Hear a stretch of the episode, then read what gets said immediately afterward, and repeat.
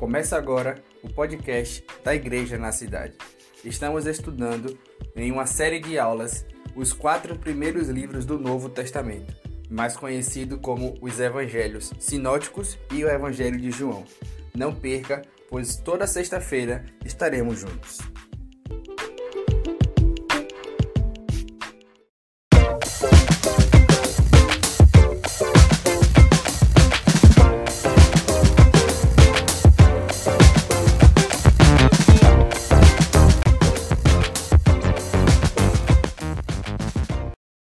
Gente vai ser bem rápido hoje, talvez, porque também já é até oito e meia, né? Mas está tão gostoso esse papo.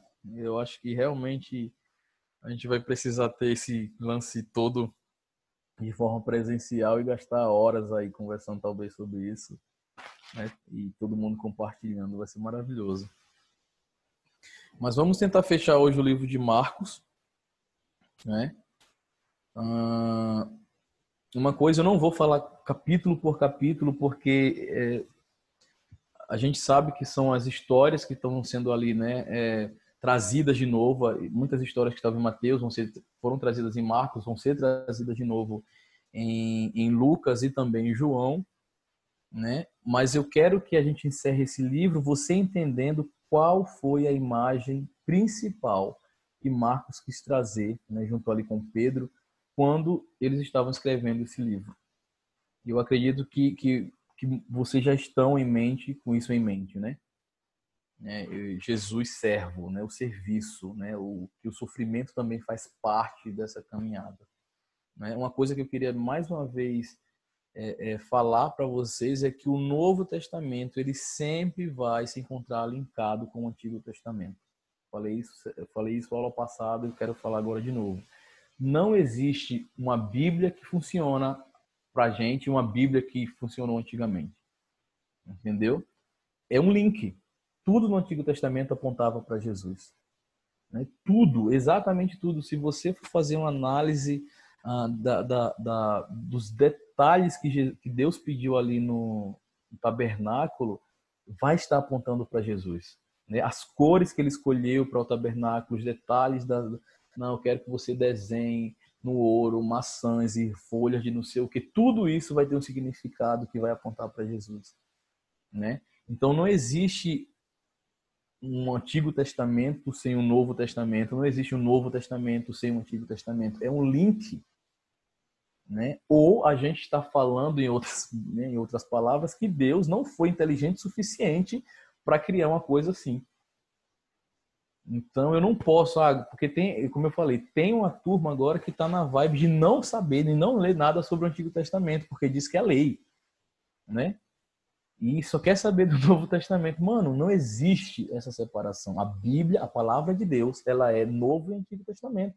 E eles estão extremamente conectados, né?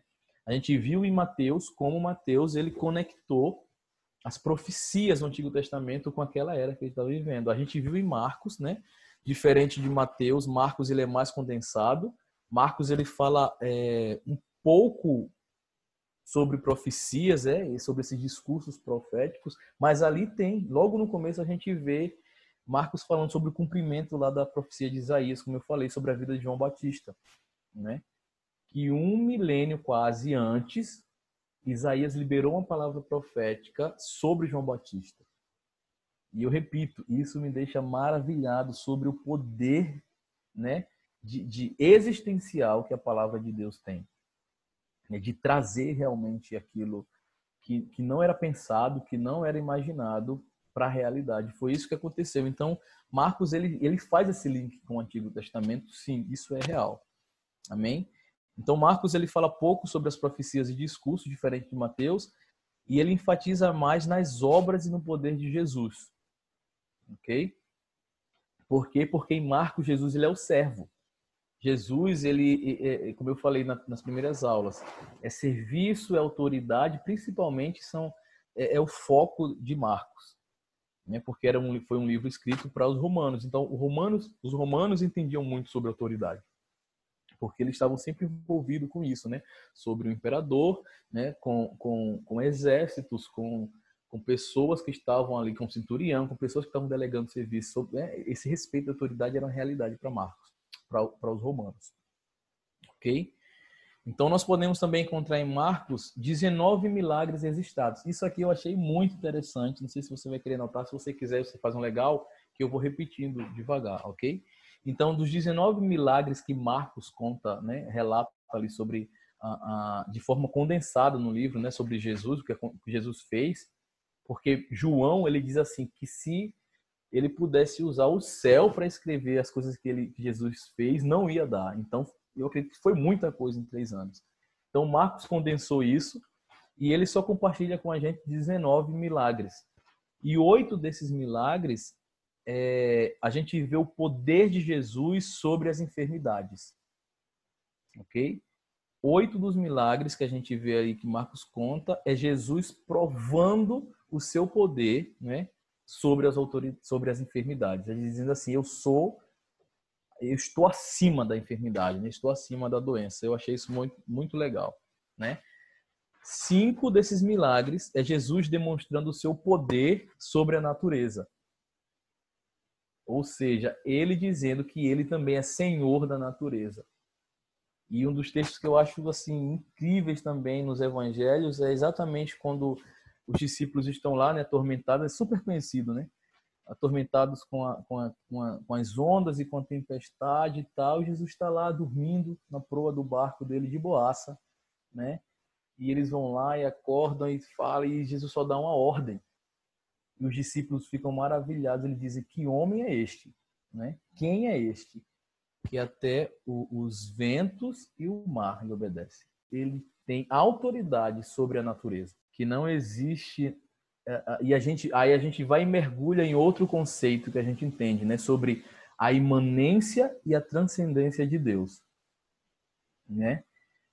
Ele é um Deus transcendente porque ele não ele não é a natureza, né? Mas ele é um Deus imanente porque ele pode sim, né, influenciar, ele pode sim se meter, ele pode sim governar a natureza. Então são dois termos que a gente precisa entender sobre Deus, né? Nós temos um Deus que ele é transcendente e que ele é imanente. Né? Que ele não abandonou a terra, porque existe uma linha que fala isso, que Deus ele simplesmente montou um sistema né, de chuva, de não sei o que, de água e tal, e ele simplesmente abandonou isso. E ele não está nem aí para isso. Mas nós cremos em um Deus e nós acreditamos, eu pelo menos acredito na linha, né? Que eu tenho um Deus e que eu vivo para um Deus que ele é transcendente, que ele está fora da criação, né? Mas que ele é imanente, que ele pode sim influenciar, que ele pode sim ter governo, que ele pode sim né, demonstrar controle sobre a natureza. E Marcos ele fala isso cinco vezes, né, no livro dele. Ele conta dos milagres, 19 milagres, ele fala isso. Em cinco vezes ele fala que Jesus tem poder sobre a natureza, né? Então já foi cinco mais oito é mais quatro milagres, né? É, Quatro vezes Marcos ele fala que Jesus tem poder sobre os demônios. Né, dos 19 feitos que ele conta ali no seu livro, quatro deles é Marcos mostrando de como Jesus tem domínio, tem poder, tem autoridade sobre os demônios. Né? Então, vamos ver uh, o mais conhecido, mais famoso, o rapaz lá de Gadara, né? Ele vivia ali com legiões e tal quando Jesus chega na cidade, uh, ele já reconhece né, a grandeza, a autoridade do Filho de Deus. Né? E, ele e as legiões ali perguntam por que é, o que foi que você veio aqui nos atormentar e tal. E Jesus nem tem muito papo, ele diz, olha, sai daí, vai para, né? E ele não deixa, deixa a gente pelo menos nos pros porcos ali, Jesus vai e acaba. Então, eu lembro muito do, do meu avô meu avô materno, né? É, meu avô ele foi um grande missionário, grande homem de Deus, plantador de igrejas. E ele, ele, ele não gostava de papo também com essa turma, né? com, com, com demônio. Toda vez que via alguém possesso, ele dizia assim: Olha, eu nem gosto de papo com você, vai embora em nome de Jesus. Era isso que ele falava. Ele não dava palco para isso. Né? Então, assim, a autoridade que existia, que, que existe sobre Jesus, foi uma autoridade que, ele, que foi delegada para a gente também. A gente vai ver isso mais na frente né, de um ponto específico do livro de Marcos. Amém? Então, quatro vezes Marcos ele fala sobre o poder de Jesus, a autoridade de Jesus sobre os demônios. E duas vezes é, Marcos fala sobre a vitória de Jesus, o, o poder de Jesus sobre a morte. Então, dos 19 fatos que ele fala sobre Jesus, ele fala sobre enfermidade, sobre domínio que ele tinha é, pela natureza, né? sobre o poder que ele tinha, a autoridade que ele tinha sobre os demônios e a, a, a, o poder que ele tinha sobre a, sobre a morte. Então, eu não sei vocês, mas olhar para esse Jesus me dá me dá muita alegria, me dá muito muita muita esperança. O Deus que tem poder sobre os demônios, que tem poder sobre enfermidades, que tem poder sobre a natureza, que tem poder sobre a morte, principalmente sobre a morte, né? Isso é, é, é gracioso, isso é grandioso. É por isso que nós precisamos ter esse contato melhor e mais profundo com a Bíblia, porque a Bíblia traz características do nosso Cristo. Então eu preciso conhecer o meu Cristo. E como eu vou conhecer o meu Cristo? Vou me relacionar com ele, sim, mas vou também saber o que foi escrito sobre ele, porque isso que está escrito na Bíblia é a realidade sobre Jesus. Amém? Então fechamos aí os 19 fatos né, de milagres que Marcos fala sobre Jesus. Uma coisa interessante, né? Lembra que eu falei que, que Marcos ele traz Jesus como esse servo, né? Como, como e eu conectei nas primeiras aulas quem não estava, a gente lê um texto lá em Ezequiel que fala sobre um ser que tinha quatro faces, né? Face de leão, face de águia, face de boi e face de homem. E muitos teólogos linkam esse texto com os quatro evangelhos, né? Onde Jesus em em Mateus ele é o leão, né? E Mateus fala muito sobre realeza. Estou só repondo, é, trazendo de volta aqui. Né? Mateus é essa realeza, esse leão. É, Marcos, uh, o boi, aquele que é o servo, aquele que tem que carrega cargas, aquele que, que veio para servir, para a terra, aquele que tem força para conseguir caminhando apesar de, né? É, Lucas, o homem perfeito, e em João, a Face da Águia, né? É um livro mais sobre a, aquilo que é sobrenatural, um livro escrito para a igreja. Então, João tem toda aquela pegada de Jesus, o sobrenatural, aquele que, que, é a, que era a palavra que fez, fez carne habitou entre nós, né? Então, uma coisa muito interessante, nenhum momento no livro de Marcos, Marcos fala sobre Jesus descansando. Né? Nos outros livros a gente vai ver, né? Ele falando que ele estava dormindo não sei aonde, que ele se retirou para não sei o que e tal. Em Marcos, em nenhum momento ele diz assim, ele dá um relato sobre Jesus descansando. É sempre sobre é, Jesus fazendo alguma coisa. É sempre, e no começo eu falei isso, é, é um livro que, dá, que nos dá a impressão de, de movimento o tempo todo, né? Um livro que sempre está falando e nos, nos, gera essa impressão assim que, que, que, é, que Jesus estava sempre em movimento. Por quê? Porque o servo, ele é essa pessoa, né? O servo, ele só vai descansar realmente no final do dia. Ele sempre vai estar fazendo alguma coisa. E Marcos, ele representou isso bem. Ele trouxe isso bem quando fala sobre Jesus servo no livro dele. Amém? Nos primeiros, e isso é tão, tão, tão real que nos primeiros 11 capítulos do livro de Marcos, nós vemos pelo menos o relato de um milagre em cada capítulo. Ou seja, Jesus sempre em movimento. Sempre movimento, sempre movimento. Para fechar aqui mais um, mais um ponto, né? Nós vemos em Marcos cinco propósitos fundamentais no livro. Talvez você queira é, escrever também isso, não sei. Primeiro propósito do livro de Marcos é o propósito apologético. Né? E é um livro que faz apologia descarada a cruz e a vergonha da cruz. O que isso representava, né? Não sei se vocês sabem, mas provavelmente vocês sabem, né? Acredito que a gente, todo mundo aqui foi na escola dominical, glória a Deus. E a cruz para os romanos era a, a, morte mais vergonhosa, mais humilhante né, para o judeu que, que, que qualquer pessoa pudesse ter. E Marcos, ele faz apologia exatamente isso, a cruz e a vergonha da cruz. Né? Eu já falei, não sei se foi na primeira aula, algum talvez algum momento eu falei, é, a gente criou a imagem de, do, de Jesus crucificado a imagem que a gente tem no crucifixo, né, lá, Jesus morto, mas com um paninho cobrindo ali a sua nudez. E outro dia eu estava conversando com, a, com, com o Babi, com o Bruno, e eles me falaram, me relataram algo que eu já pensava, mas eu nunca tinha ouvido ninguém falar sobre isso, né? De como Jesus ele foi exposto, ele foi levantado, crucificado nu. Não tinha pano cobrindo a nudez de Jesus, não tinha pano cobrindo o pênis de Jesus. Ele foi crucificado nu. As pessoas viram a nudez do Cristo, a vergonha da cruz. Né? Ele foi crucificado ali realmente em sua em sua vergonha. Imagina eu e você sendo erguido diante de uma multidão em nudez. Né? Imagina eu e você tendo as roupas rasgadas, talvez fazer o caminho para o Gólgota já nu, sendo cuspido, esmorrado, sendo, entendeu? Então assim, é um livro que fala sobre, que faz apologia sobre essa vergonha da cruz, sobre como é pesado ser crucificado como é pesado e difícil tomar a nossa cruz e seguir a esse Jesus.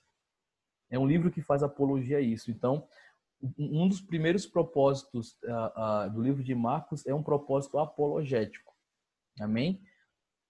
A cruz, Marcos, ele é, elevou a cruz numa era em que a fraqueza era desprezada. Né? Era exatamente no, no, na era em que os romanos, né, a força do mundo, os romanos era, era o exército poderoso do mundo. Então, fraqueza para eles era algo errado, era algo ruim. Mas Marcos vai e faz uma apologia de como a cruz, de como essa vergonha é capaz de mudar eras, é capaz de dividir tempos, né? Glória a Deus. Então, isso quebra muita coisa na nossa cabeça, né? É muito paradoxal. Eu sempre vou falar isso. O evangelho, a cruz, ela é muito paradoxal ela quebra muitos conceitos dentro da gente. E, e, só o Evangelho é capaz de fazer isso, né? Na cruz de Cristo, as nossas fraquezas nos faz fortes. Na cruz de Cristo, no Evangelho, no Evangelho da cruz, morrer nos traz vida. No Evangelho da cruz, quando eu morro, eu venço a morte. Como entender isso? Né? Ele precisou morrer, ele precisou ser crucificado para descer né, e tomar essa chave. Então, é, é, é, é um livro que faz muita apologética a isso, a vergonha, a dor, ao sofrimento, nessa caminhada que a gente vai ter. Amém? Então, é, é um livro que fala muito também, dentro da apologética, sobre esse lance da popularidade de Jesus e da oposição que ele sofreu. E como nós falamos na aula passada, né? Ele sofreu oposição até da família dele a família que ouviu que ele foi gerado do Espírito Santo, lembra, né? Bendita sois vós entre as mulheres, aquilo tudo, Jesus, eles sabiam que Jesus foi gerado, mas quando ele começou a fazer os milagres, as maravilhas, a palavra fala, e Marcos ele é detalhista nisso, ele fala que eles tentaram prender Jesus, né, e disse, olha, ele tá doido, vamos prender esse cara. Imagina isso. Né? Então, assim, essa popularidade, essa oposição que ele sofreu, e aí, como eu falei, uh, Marcos ele também tenta falar, ele tenta, ele tenta não, ele traz isso na realidade, né? Mostrar que Jesus era o Messias inocente e que o sofrimento dele fazia parte totalmente do propósito de Deus para a vida dele. Né? Não foi algo que, que a, a, alheio Marcos fala isso. Era necessário. Jesus, quando ele veio, ele quando ele, ele lia, ele lia a Bíblia, ele sabia das palavras que haviam sobre a vida dele. E ele as fez cumprir. Entendeu? Ele não vivia solto aqui, não, ele sabia qual era o propósito dele. E Marcos ele traz isso, olha, vocês estão matando o Messias inocente, mas o sofrimento dele faz parte do propósito dele. Né? E é uma pergunta que nós precisamos nos fazer.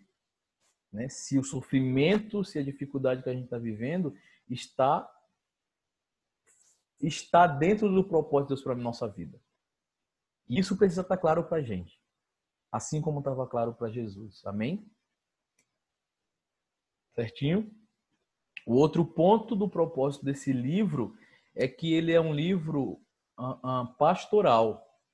Lembra que eu falei na primeira aula que foi um livro escrito para a comunidade cristã, né, ali entre ah, 65 e 70 depois de Cristo, na época em que Nero estava acusando a comunidade cristã de ter posto fogo em Roma.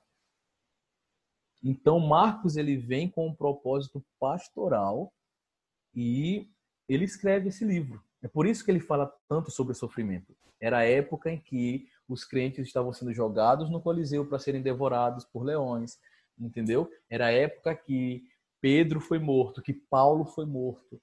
Essa época, então imagina a igreja vendo os seus líderes sendo destruídos e mortos.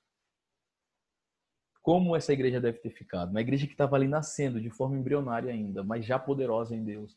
Então Marcos, ele escreve né, esse evangelho junto com Pedro enquanto ele estava vivo, né, a orientação dele, para ser, para ter um propósito também pastoral. Dizer assim, olha, continuem apesar de, sigam apesar de, porque o nosso Cristo, ele continuou, ele foi até o final apesar de. Né, ele quis trazer esse pastoreio através disso que ele estava escrevendo. Amém?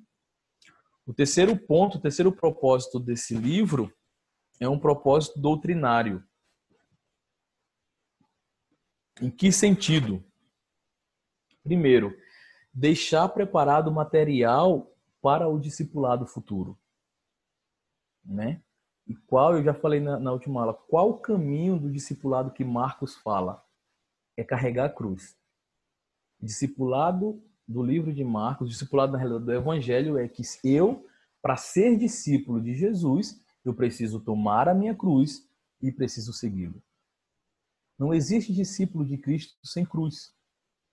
Se nós queremos ser chamados de cristãos, e todo mundo aqui já sabe, né, pequenos cristos, nós precisamos ter as nossas cruzes, querer partilhar do sofrimento de Jesus, das chagas dele. Né? Não existe dizer que é cristão, que é discípulo de Jesus, sem ser capaz de suportar sofrimento, porque sofrimento maior ele suportou. Então, um dos propósitos desse livro é exatamente deixar um material preparado para isso, para esse discipulado. Quer ser discípulo? Negue-se a si mesmo, tome a sua cruz e siga-me. Né? Manter essa mensagem viva entre os futuros que viriam, entre os futuros discípulos. Né? Então, se hoje nós estamos falando sobre o livro de Marcos, sobre esse, essa necessidade de, de permanecer no sofrimento apesar de isso é um sinal de que o propósito doutrinário desse livro ele está sendo cumprido. Né? A realidade do propósito.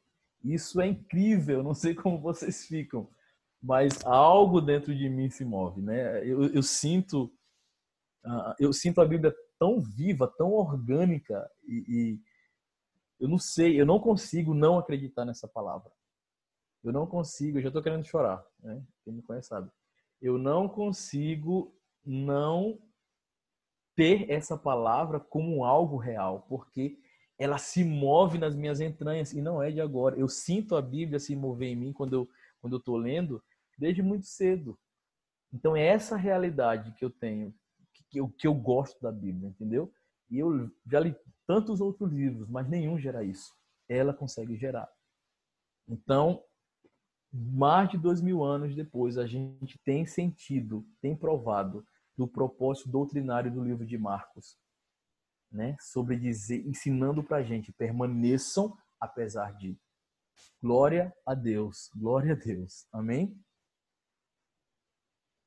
O outro propósito do livro de Marcos é esclarecer o segredo messiânico, né? Porque até a gente vai ver isso quando o Adel começar a falar de Lucas, é, no começo de Lucas ali, e to, em todo o evangelho, na realidade, e no Antigo Testamento, existia um anseio sobre o Messias que viria, né? Como ele seria, quem será, o que ele fará, né? E muitos judeus e até muitos discípulos, nem próprio Judas, né? É, é, talvez o próprio Pedro, ele acreditava que esse Messias ele ia vir como um salvador político, né? Infelizmente, muitos crentes hoje continuam acreditando isso, que alguém nesse, no, nesse meio político vai vir para ser Salvador, né? Só que o lance do, do, do, do, Cristo Messias era em outro nível. Né? Não era, ele, Jesus ele não era um, um ativista político simplesmente. Talvez isso gerou muitas frustrações. E Marcos ele vem esclarecer né, esse segredo messiânico. Qual era o segredo messiânico? Que ele viria padecer, né? Que ele viria suportar, que ele viria mudar eras, mudar gerações, marcar tempos, dividir tempos, né? e não simplesmente vir lutar contra um governo físico, contra Roma, por exemplo. Amém? Então esse propósito também Marcos ele vem trazer. O quinto propósito é o propósito evangelístico. Por que evangelístico? Quando eu, quando eu e você pensamos em evangelho, nós precisamos pensar nessa linha de começo, meio e fim da mensagem, né? Eu não posso só pegar, pregar o fim da mensagem. Eu também não posso pregar só o começo. Eu tenho que pregar o tudo. E o que o evangelho é? Qual é, qual é a, de forma bem simples aqui, né? Qual é a mensagem completa do evangelho, né? Que existe um, um criador que deu uma ordem o homem desobedeceu a essa ordem, o homem pecou, o homem distanciou de Deus, ok? Jesus vem, traz restauração e, a, e justifica esse homem e une de novo esse homem a Deus. Então esse, o evangelho, ele precisa, é, essa linha do evangelho precisa estar muito fresca na nossa cabeça. Né? Eu não posso pregar o evangelho sem estar conectado a isso. Cara, começou lá no Éden, né? O lance todo começou no Éden e acabou, né? Acabou não. Vai acabar numa cidade, né? Nós começamos em um jardim e vamos terminar numa cidade. Jerusalém eterna é o nosso final.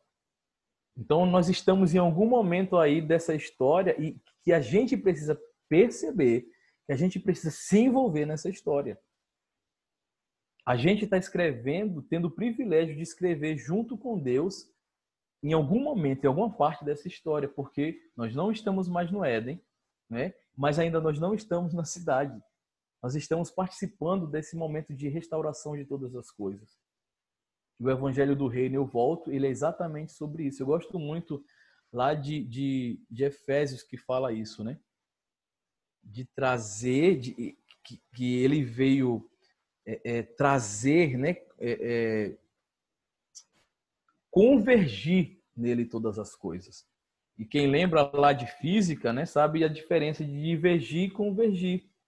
O divergir ele espalha, né?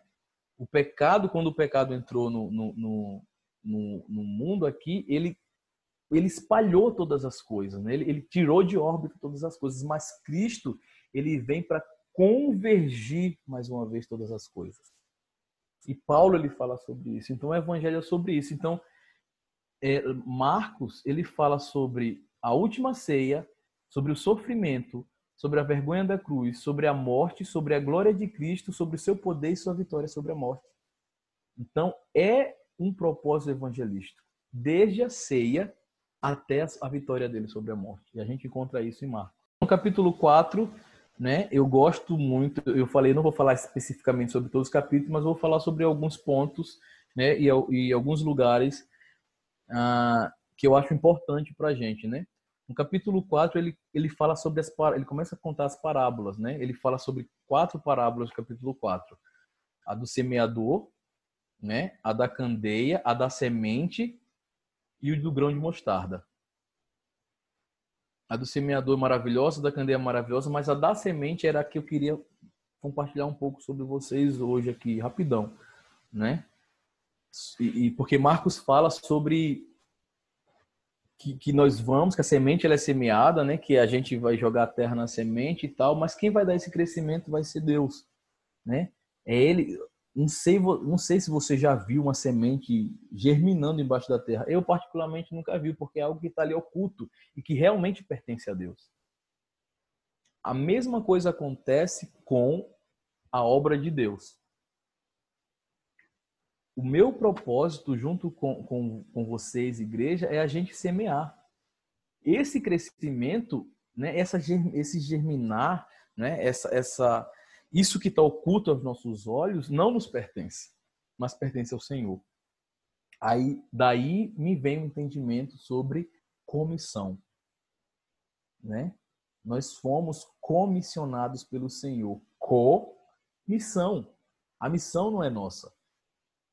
A missão não nos pertence. Nós participamos, né? Lembra, copiloto? Copiloto não é o piloto. Ele é o piloto que está ali perto né, do outro piloto caso dê algum problema, sei lá. A mesma coisa acontece com, com, com, com missão. Eu gosto de separar isso aí. Co, nós somos comissionados. Nós estamos participando da missão de Deus. Né? O que no, qual, é o nosso, qual a nossa parte? Semear.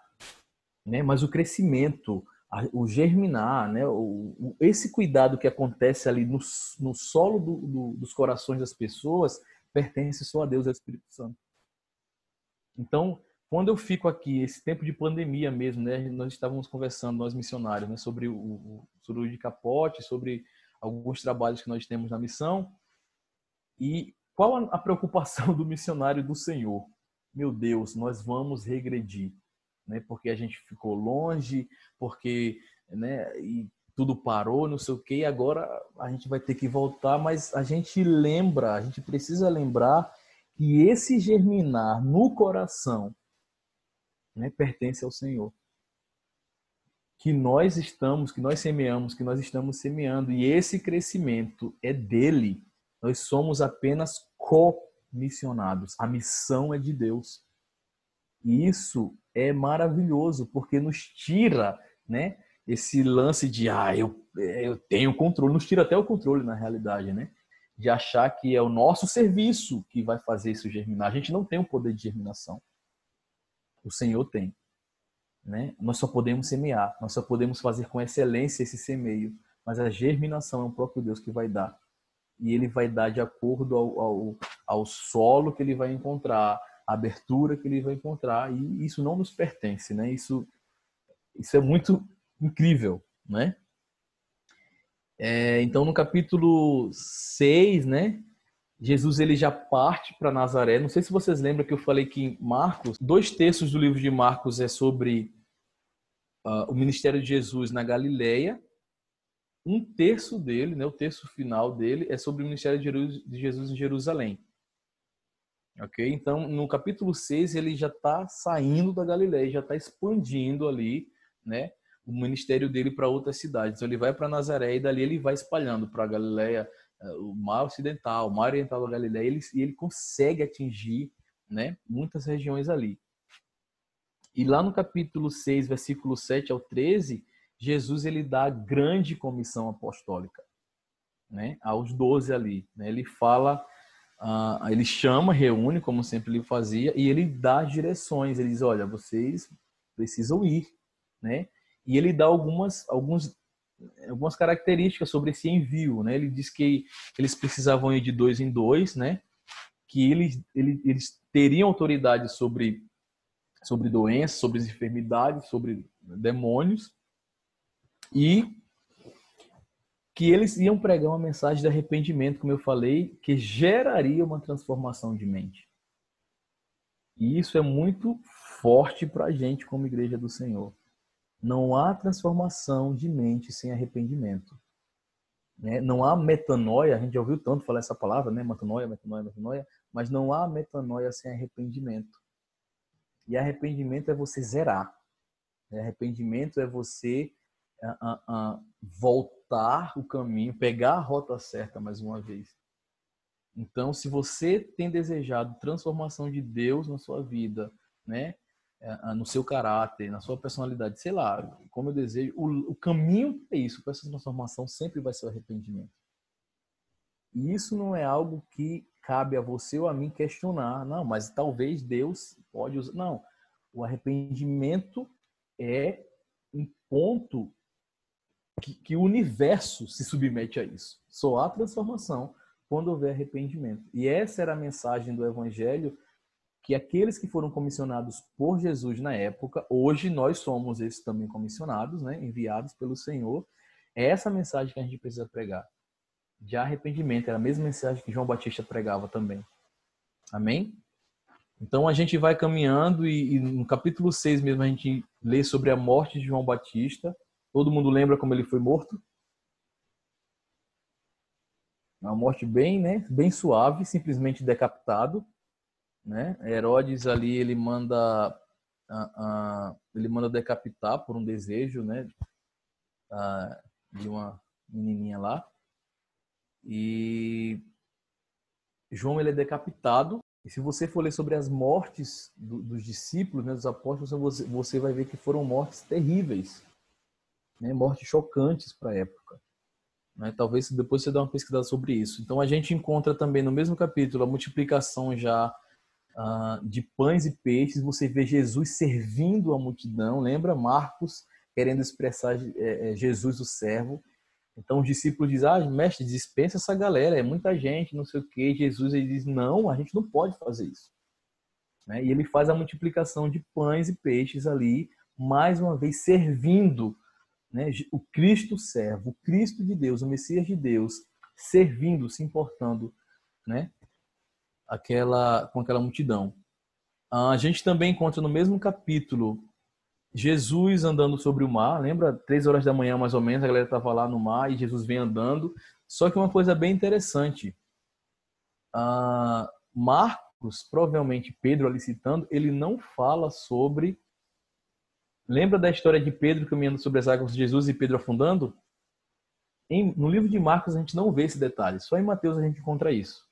E eu fiquei pensando aqui, será que Pedro não quis falar sobre essa parte que ele afunda, né? Não sei, fiquei imaginando aqui, porque ele não fala. Né? No livro de Marcos a gente não encontra ah, esse momento tão importante assim, né? Pedro afundando, Jesus dizendo, olha, vamos lá, homem de pequena fé. Né? Eu fiquei pensando, será que ele não quis compartilhar disso quando estava escrevendo ou não foi importante nesse momento? Não sei.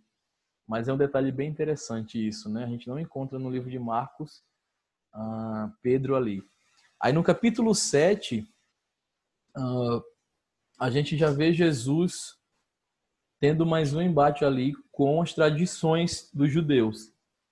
A gente vai ver os fariseus e os, os escribas, né, perguntando, questionando e trazendo o livro de Isaías, trazendo as profecias, querendo ali pegar Jesus em algum tipo de fraqueza, ok? E Jesus sempre se saindo de forma excelente é... No capítulo 8, ele tem, no capítulo 8, ele tem a segunda multiplicação do, dos pães e peixes, mais uma vez Jesus ali da, da comida. Logo em seguida, a gente encontra também ele falando sobre o fermento dos fariseus, todo mundo lembra, né? Que só precisava de um pouco desse fermento para levedar toda a massa, e Jesus ele sempre ali trazendo a verdade contra a religiosidade, ok? A religiosidade ela tem esse poder de destruição absurda. Só quem a, a, caminhou sobre e viveu envolvido sobre a religiosidade sabe o quanto ela é destrutiva.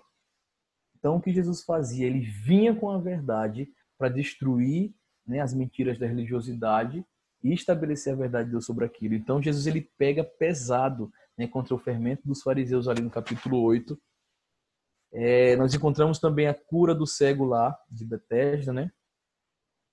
Nós encontramos um momento incrível da vida de Pedro, né? E Jesus pergunta: o que estão dizendo quem é o filho do homem? Pedro tem a revelação ali, a, a revelação de quem era Jesus. No versículo 34 do capítulo 8, Jesus fala sobre o caminho do discipulado que nós já falamos, né? ele diz: E chamando a si a multidão com seus discípulos, lhe disse: Se alguém quiser vir após mim, negue-se a si mesmo, tome a sua cruz e siga-me, porque qualquer um que quiser salvar a sua vida, perdê-la-á.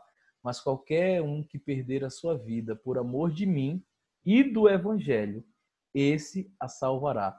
Porque o que adianta o homem ganhar o mundo e perder a sua alma? ou que diria. Aí ele vai falando, né? Ele dá uma fórmula para o discipulado, né? Ele dá uma fórmula aí para aqueles que querem ser discípulos dele. Isso é maravilhoso, já está tudo pronto, a Bíblia já está toda pronta, né? É um manual incrível que já, tá, já, já fala tudo, aquilo que nós precisamos. No capítulo 9 nós vemos a, a transfiguração, né? Jesus sobe lá no monte, com Tiago e João, Pedro, Tiago e João, e, e, e ele tem esse momento de, de, né, de, de, um momento sobrenatural e os discípulos viram também ali Jesus de maneira sobrenatural, né, transfigurando. é, logo após a gente vê a galera discutindo, né, sobre quem vai ser o maior no reino dos céus. E Jesus, como sempre, ele já prediz a morte deles. Olha, o filho do homem vai ser entregue nas mãos dos homens e, e eles vão é, me matar, né? Mas ele vai, mas eu vou ressuscitar no terceiro dia. E ele fala assim, ó. E assentando-se chamou os doze e disse, né, respondendo à pergunta deles, o maior no reino dos céus, falando sobre o maior, quem seria o maior? Se alguém quiser ser o primeiro, será o derradeiro de todos e o servo de todos. E lançando a mão de uma criança, pô-la no meio deles e tomando-a nos seus braços lhe disse: Qualquer que receber uma dessas crianças em meu nome, a mim me recebe. E qualquer um e qualquer que a mim me receber, receberão não a mim, mas, os, mas ao que me enviou. Ou seja, Jesus ele sempre vai quebrando muita coisa, muitos conceitos, trazendo ressignificação sobre muita coisa. Então imagina aqueles discípulos que estavam ali, né, talvez numa ideia muito errada sobre o reino dos céus, sobre querer ser alguma coisa, ele diz, vocês precisam ser servos, vocês precisam é, servir a todos. Se você quiser ser o primeiro, você precisa ser o último. Então ele vai quebrando todos os conceitos, talvez que o judaísmo tenha construído também na cabeça dos discípulos, né? E Jesus fala sobre escândalos mais na frente, fala sobre divórcio no capítulo 10, né, que ele vai mudando a, a, muitos conceitos também da lei judaica, quando ele fala que, que qualquer um que deixar sua mulher né, e casar com outra é, adultera, vai, ser, vai adulterar com ela, né? E a mulher que deixar seu marido casar com outro também. Por quê? Porque os judeus tinham esse lance, o Oriente na realidade, né? de como no Oriente é fácil se divorciar. Simplesmente você olha para a mulher e você diz que repudia ela três vezes. E acabou. Entendeu? Então, o que, é que o, o que é que Jesus fala? Diz assim: olha, vocês não podem viver dessa forma, porque os judeus provavelmente estavam vivendo dessa forma. Ah, tô cansado de vocês, vou trocar de mulher. Né? E com Jesus não funciona assim a gente vai até o fim, lembra? A gente permanece apesar de, a gente tenta arrumar as coisas apesar de. Jesus ele é enfático sobre o divórcio também. Ah, Jesus tem um encontro também no capítulo 10 com o jovem rico, todo mundo lembra dele? O jovem rico, né, que acabou ali amando mais a vida legal dele do que a, a, o desafio de seguir Jesus e de amar Jesus, né? Cumpria todos os mandamentos, como ele fala. Eu cumpro todos os mandamentos. Jesus diz, mano, então vende todas as tuas coisas, distribui e me vem. E ele e a palavra diz que ele que ele ficou triste, né? Porque ele viu que era muito pesado fazer aquilo. E ele vai embora. A gente vê também a cura do cego de Jericó. No capítulo 11, a gente já vê Jesus em Jerusalém, né? Ele sai de Nazaré e ele chega em Jerusalém naquela entrada triunfal lá incrível, né? Que ele manda arrumar ceia e tal. A fama dele já estava muito alta, né? Já estava explodindo ali. No capítulo 12, Jesus ele, ele fala mais um pouco sobre, sobre parábolas, né? É uma característica dele que ele gostava muito de ensinar através de parábolas. No capítulo 12 também, a gente vê Jesus, o Cristo, filho de Davi, no capítulo 13 começa o sermão, o sermão profético lá.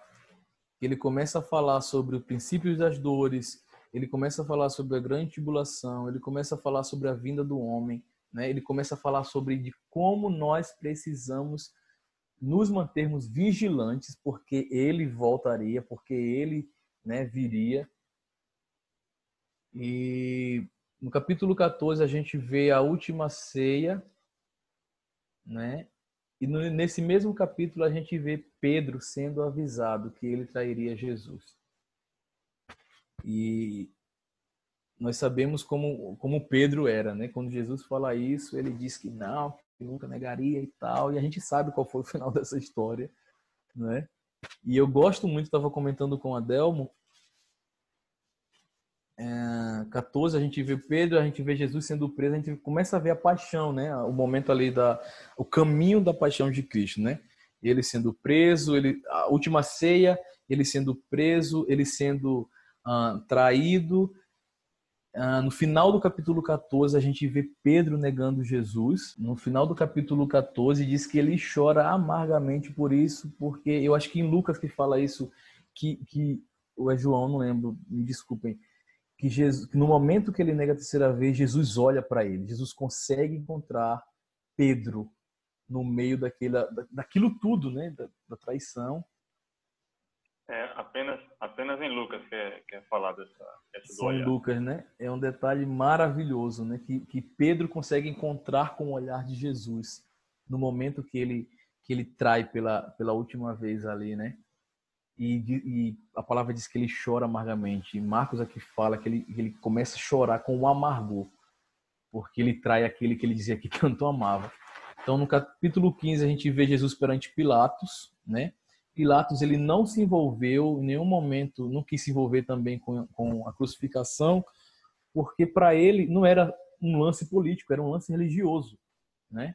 Era um lance que envolvia uma briga ali de uh, uh, de, de, sacerdotes judeus com alguém que estava dizendo que era o filho de Deus, né? Então, assim, para ele era, ah, isso é uma briga uh, religiosa, então lava minhas mãos, faça o que quiser, né? E no capítulo 15 também a gente vê Jesus crucificado, ok? A gente vê Jesus sendo sepultado.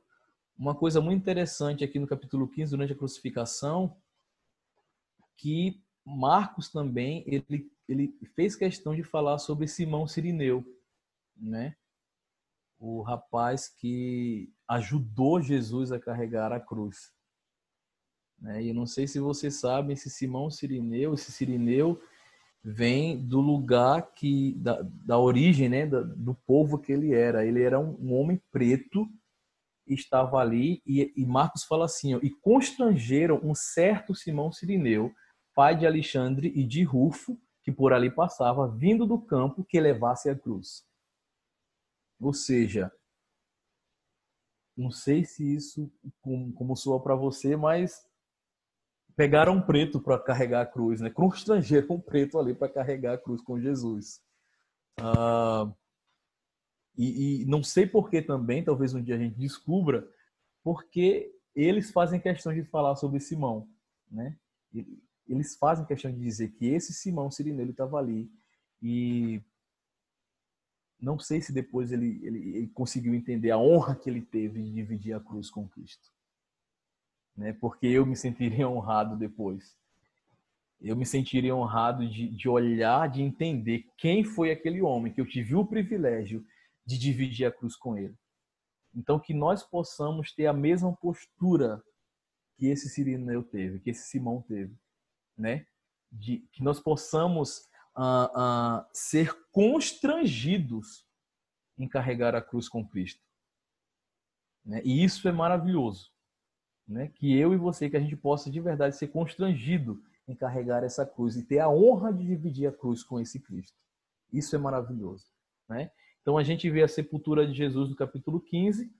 No capítulo 16, a gente vê a ressurreição e a gente vê que ele aparece para os discípulos depois. Mas eu queria fechar esse, esse, né, essa, esse rápido, uh, essa parte, esse resumo, né, tão rápido assim de Marcos durante essas semanas, com um detalhe que Pedro fez questão que tivesse nesse livro, no livro de Marcos. Capítulo 16, versículo 7. Mas ide Dizei a seus discípulos e a Pedro que ele vai adiante de vós para Galiléia. Ali o vereis, como ele vos disse. Né? E nenhum outro, é... em nenhum outro livro a gente vê esse detalhe aqui, esse, essa ênfase de que eu acredito que foi Pedro que quis dar essa ênfase aí depois da traição, né? Depois que ele espraguejou a palavra diz que ele espraguejou Jesus quando falaram que ele parecia com ele, que ele caminhava com Jesus, ele espragueja, ele disse, eu não conheço esse cara, né? E não sei o que ele falou, mas ele, ele quis dizer realmente que não tinha nenhum contato. E nesse versículo 7, a gente vê assim, e diga a Pedro, vai, diga aos seus discípulos, e a Pedro, né, que eu vou me encontrar com ele. E no versículo 14, fala assim, ó, 16, 14. Finalmente apareceu aos onze, estando eles assentados juntamente, e lançou-lhes em seu rosto a incredulidade e dureza de coração, por não haverem crido nos que tinham visto ressuscitado. E disse-lhes, Jesus disse para eles: Ide por todo o mundo, pregai o evangelho a toda criatura. Quem crê e for batizado será salvo, mas quem não crê será condenado. E estes sinais seguirão os que crerem. Em meu nome expulsarão demônios, falarão novas línguas, pregarão as serpentes, e se beberem alguma coisa mortífera, não lhes fará dano algum, imporão as mãos sobre os enfermos e os curarão. Ora, o Senhor, depois de ter falado, foi recebido no céu, assentou-se à direita de Deus. E eles, tendo partido, pregaram por todas as partes, cooperando com eles o Senhor e confirmando a palavra com sinais que os seguiram. Amém. O livro de Marcos ele é fechado com Jesus mais uma vez falando sobre qual é a missão que a igreja é. Né, nós ouvimos isso domingo passado. A igreja não tem uma missão, a igreja é a missão. Né? E isso tem que ser uma verdade que tem que estar habitando em nós. Né? Ele comissionou antes de morrer depois que ressuscita, mais uma vez, ele diz que quer se encontrar com os discípulos, né? E a gente vê no, nos outros livros aqui que ele tem aquele momento de, de, de reatar Pedro, né? Relacionamento de Pedro, identidade de Pedro. Pedro, tu me amas, tu me amas, tu me amas, então vai, apacenta. Então, entendeu? Então, depois disso tudo, o livro de Marcos ele, ele é fechado com Jesus falando mais uma vez que nós deveríamos ir, que nós teríamos autoridade, que nós deveríamos pregar o arrependimento. E isso aqui é o mais incrível. É, e, tendo, e, e eles, tendo partido, pregaram por todas as partes, cooperando com eles o Senhor. Cooperando com eles o Senhor. Né? Nós não fomos, nós não somos enviados sozinhos. Se existe uma certeza que nós temos ter, que nós devemos ter no, no, nos nossos corações, é que o Senhor vai cooperar conosco. Né? Que nós estaremos sendo enviados, que nós estaremos cumprindo o propósito, que nós estaremos participando da história que Deus está, escrevendo para as nações, juntos com Ele. Nós não estamos indo sozinhos. Como eu falei, a missão não é nossa, é dele. E ele vai cooperar conosco. Então, se você tem tido medo de caminhar, de viver o propósito que Deus tem para a sua vida, lembre deste último versículo do livro de Marcos. Se você quiser, você vá lá, marque, escreva na sua parede, sei lá, se tatue e faça alguma coisa. Né? Marcos 16, 20. E ele diz que ele, o Senhor, ia cooperando com ele. O Senhor, ele vai cooperando com você o Senhor, ele continua cooperando com a igreja dele aqui na terra, para que o propósito, para que essa missão seja realizada. E qual é essa missão? Arrependimento ser pregado, pessoas serem libertas e curadas, né? E o evangelho do reino ser expandido a todas as culturas, a todas as nações e a todos os lugares da terra. Amém? Então eu queria encerrar hoje esse livro né, de Marcos, esse panorama rápido, nos fazendo lembrar disso, cooperando o Senhor com eles. Né? A missão que a igreja é, não é uma missão solitária, porque nós temos um Cristo que coopera conosco em todos os momentos. Então, esse é o nosso desafio. O nosso desafio é só ir, crendo que ele vai estar cooperando conosco.